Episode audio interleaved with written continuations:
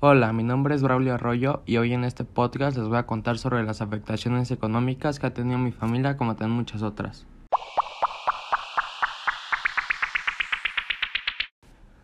Para empezar, una de las principales cosas que han cambiado sería el hecho de salir a entretenerte un poco, por ejemplo ir al cine, a una plaza, a un parque de diversiones, etc.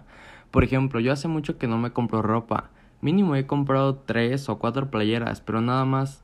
También es muy rara la vez que salimos a comer y pues la verdad el último año la comí en mi casa. Y bueno, ustedes dirán, todo esto que tiene que ver con la economía de mis papás.